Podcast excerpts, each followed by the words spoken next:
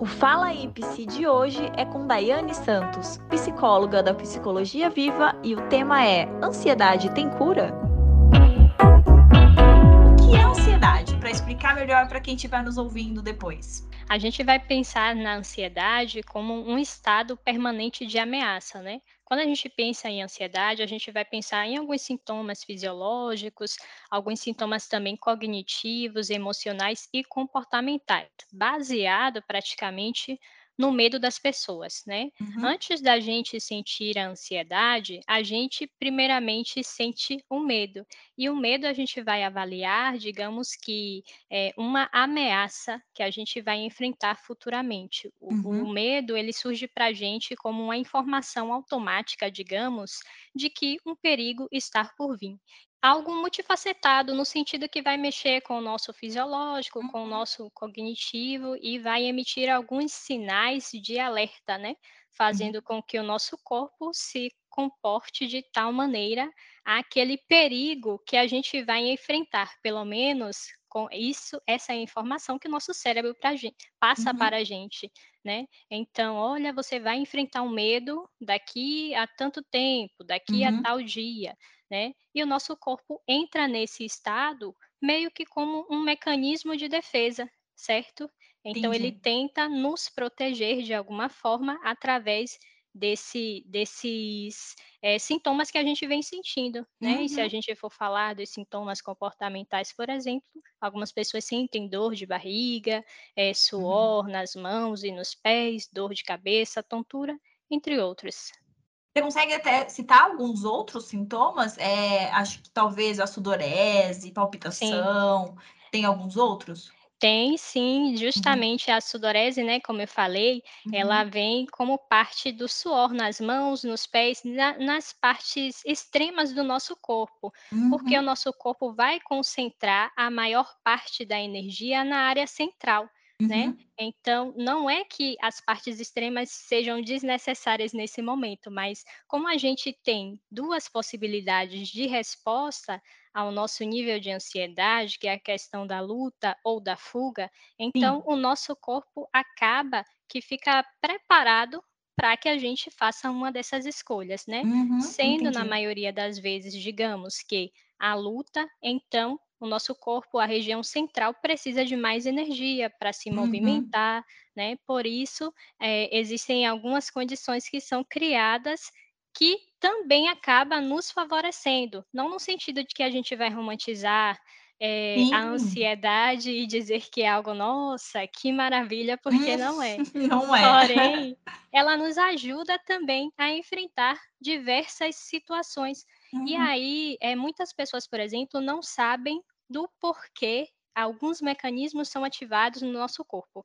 A questão Uhum. da sudorese, por exemplo, ela é é bastante curiosa, né, porque a gente sua nas mãos ou nos braços, por exemplo, porque se decidíssemos enfrentar aquela Aham. determinada situação de perigo, o nosso inimigo, supostamente, poderia, né, vamos colocar aqui um uma outra pessoa, poderia Uhum. nos agarrar, e nos agarrando, esse suor facilita, né, essa não adesão ao nosso corpo. Então é o nosso corpo, né, Nossa, preparado para fugir dessa desse tipo de situação.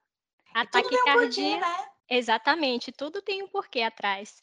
Eh, a taquicardia aumenta automaticamente, né, o como o próprio nome já diz, os nossos batimentos cardíacos, Uhum. porque a gente precisa estar nesse estado de alerta pra desenvolver aquela ação futura, eh, em termos de nos defendermos. Mas algumas dessas situações que o nosso cérebro entende como ansiedade, Uhum. nem sempre elas são reais, né. Nossa mente prega muitas peças pra gente e acaba trazendo algumas armadilhas e, por meio dos nossos medos, acabamos acreditando de que estamos passando por uma, eh, situação que é real, sendo que ela acaba não sendo irreal, é somente um estado de Sim. alerta da nossa mente. E e você tá falando de algumas situações que, eh, elas são do nosso dia a dia, né, elas acabam acontecendo e elas são consideradas normais. Mas quando que essa ansiedade, ela torna algo, patológico?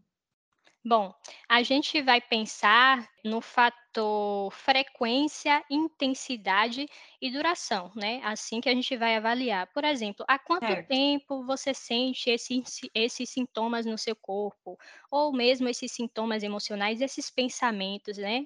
Eh, existe um uma duração muito maior, um período prolongado de 6 meses para cá, né, do tempo que ocorreu, de repente, um trauma que a Então, um pessoa tempo, viveu. assim, para uma pessoa entender se, eh, se tá sendo muito longo, seria em torno de 6 meses? Vamos avaliar mais ou menos sim, mas Certo. não é uma regra geral, né. Tá. Mas podemos considerar, sim, o período de 6 meses como algo, eh, importante, né, de de se tomar um cuidado maior em Uhum. relação à própria ansiedade. E aí, eh, se os sintomas são sempre os mesmos, avaliar também a situação. Toda vez que eu passo por essa condição, eu ativo esse meu sintoma de ansiedade automaticamente. Então algumas pessoas conseguem fazer algumas associações, isso fica mais fácil até para nós profissionais, né, entendermos, eh, a situação do cliente, do Uhum. paciente. Sim. E a pergunta de milhões, a ansiedade ela tem cura? É Bom possível a gente não ser mais ansioso?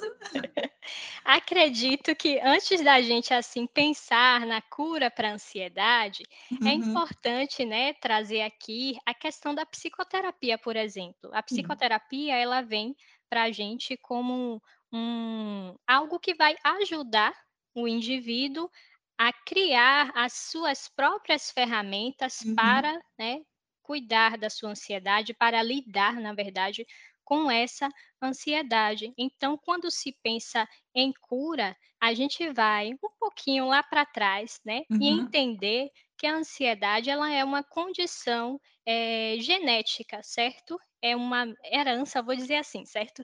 É meio que Aham. uma herança que foi herdada, Uhum. né, pelos nossos ancestrais, então é algo que a gente carrega desde lá.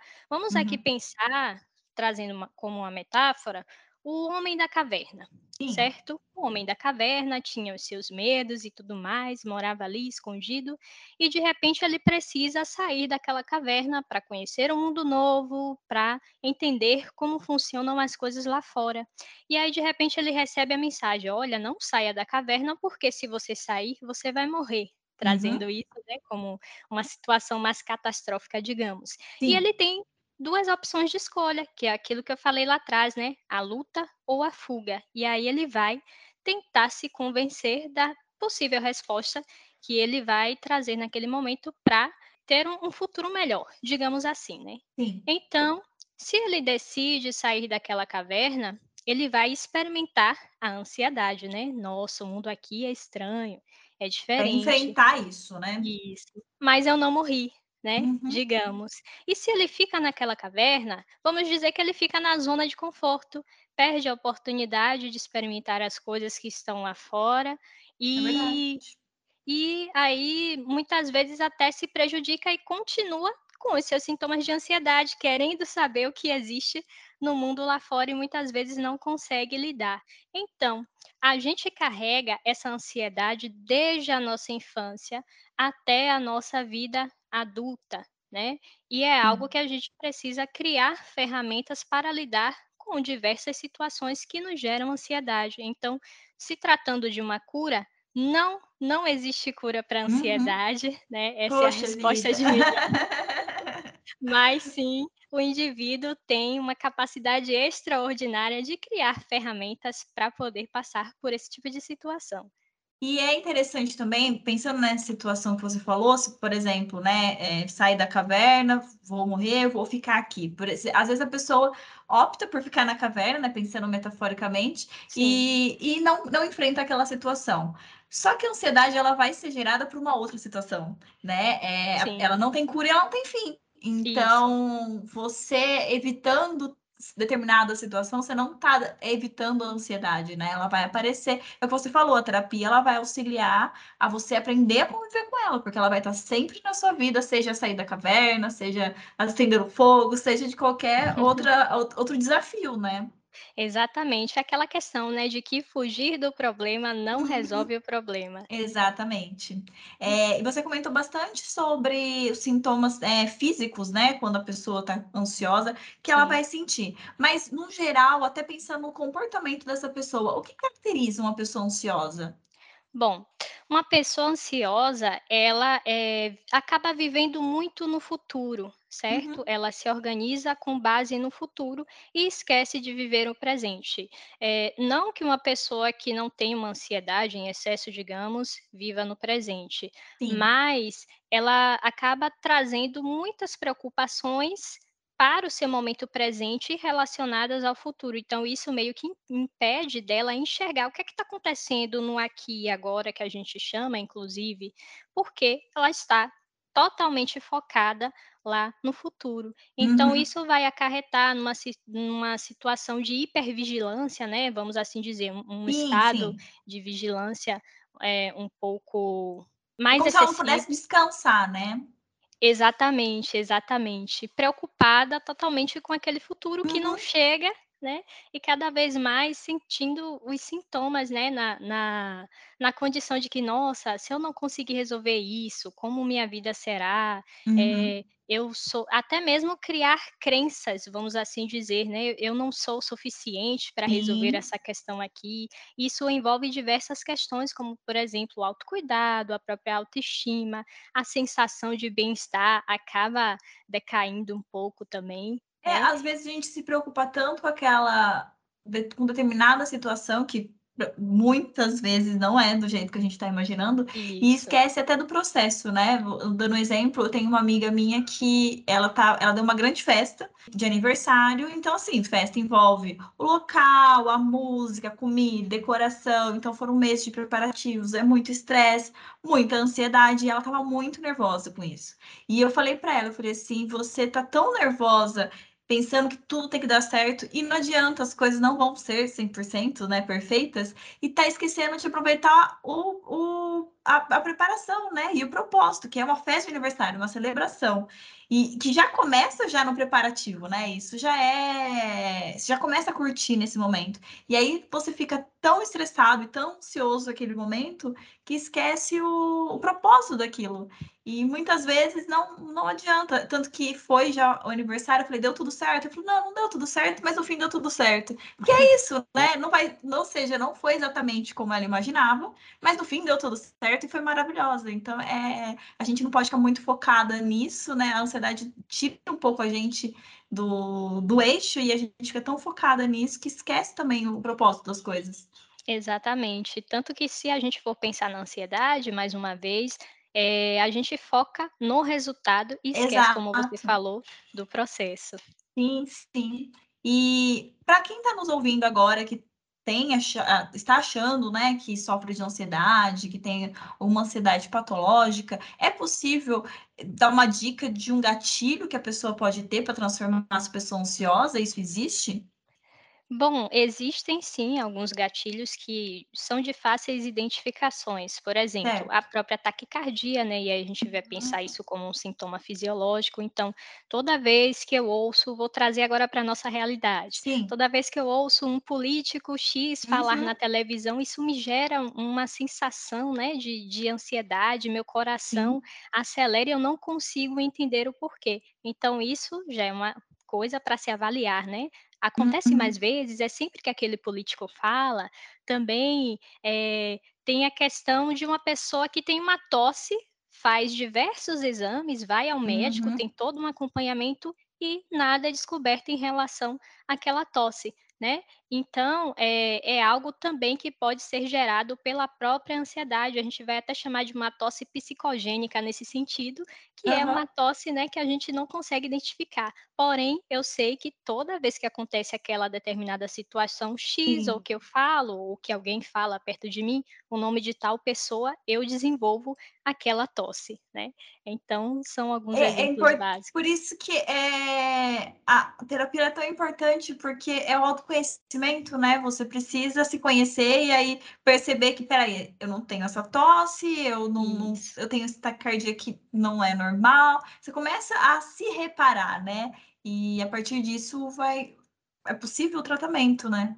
Exatamente. E, eh, por exemplo, temos a questão, né, de alguns animais ou locais, Uhum. e a gente vai falar de pessoas que desenvolvem algumas fobias, também a fobia é um tipo de ansiedade, né, Uhum. e aí, por exemplo, temos aqui a aranha, né, a aracnofobia, então a pessoa tem pavor de chegar perto daquele Uhum. animal, eh, tendo por base o seu medo, né, então: "Nossa, aquele animal vai me atacar, eu vou morrer", algo do tipo, porque a gente vai sempre partir para a parte mais catastrófica com base nas nossas previsões, né. Como você deu o Uhum. exemplo lá daquela festa, da sua amiga e tudo mais, ela Sim. fez, com certeza, muitas previsões de que a Uhum. festa estaria perfeita, dentro daquelas condições e tal. E o que é que acontece? Quando nós temos a noção de que não temos o controle sobre aquele evento, por Exatamente. sermos seres humanos imprevisíveis, né, e por não termos o controle desses dessas situações que são externas a nós, a gente tende a se frustrar. E o nível Sim. de ansiedade que a gente carrega pode, inclusive, até aumentar. E quando não se tem as devidas orientações, a gente não Uhum. sabe o que fazer. E a ansiedade, no caso da patológica, eh, ela é algo que é genético ou ela vem com o ambiente? Bom, vamos se dizer que a ansiedade patológica tem também esses 2 fatores, né, mais o Certo. genético, que tem as condições familiares, e aí a Uhum. gente vai fazer toda uma avaliação, porque algumas pessoas podem, ao longo do tempo, não saber realmente lidar com diversos sintomas e e aí é necessário a intervenção medicamentosa nesse Sim. sentido. Mas também tem a ansiedade que ela é adquirida e, mais uma vez, trazendo para o nosso cenário real, eh, isso pode ser levado em consideração a própria cultura, a Uhum. questões antropológicas, vamos assim dizer, a questão socioeconômica, a questão Uhum. cultural. Pode também ser desenvolvido a ponto do indivíduo não ter mais o controle sobre si, né, sobre esses sintomas e ter sim que desenvolver, eh, um outro plano, um segundo plano de Uhum. tratamento, digamos assim, tanto a intervenção medicamentosa quanto a psicoterapia que, em combinação com a o acompanhamento médico, acompanhamento Sim. psiquiátrico, super dá certo. Então, como um recado final, é, não é possível, eh, curar a ansiedade, mas é possível tratá-la, né. Queria que você falasse novamente sobre a importância da terapia. Exatamente.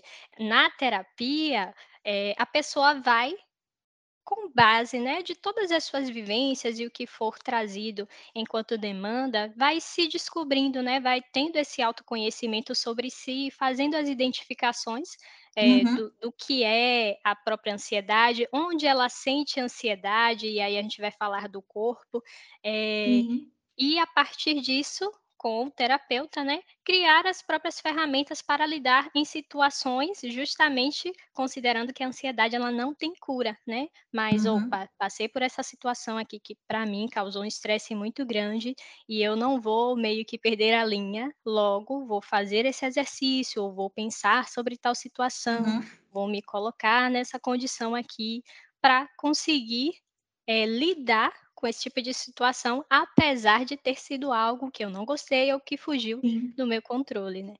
É importante pensar que o sofrimento tem solução, né. Com certeza.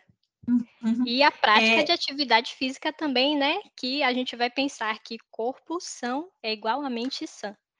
Então, para quem está nos ouvindo, olhar também, como você falou, né, corpo são, mente são, não dá para só a gente cuidar de um lado, nem só a academia, mas também a uma terapia aliada ao exercício físico vai ajudar muito. Esse foi mais um episódio. Até o próximo Fala aí Psi.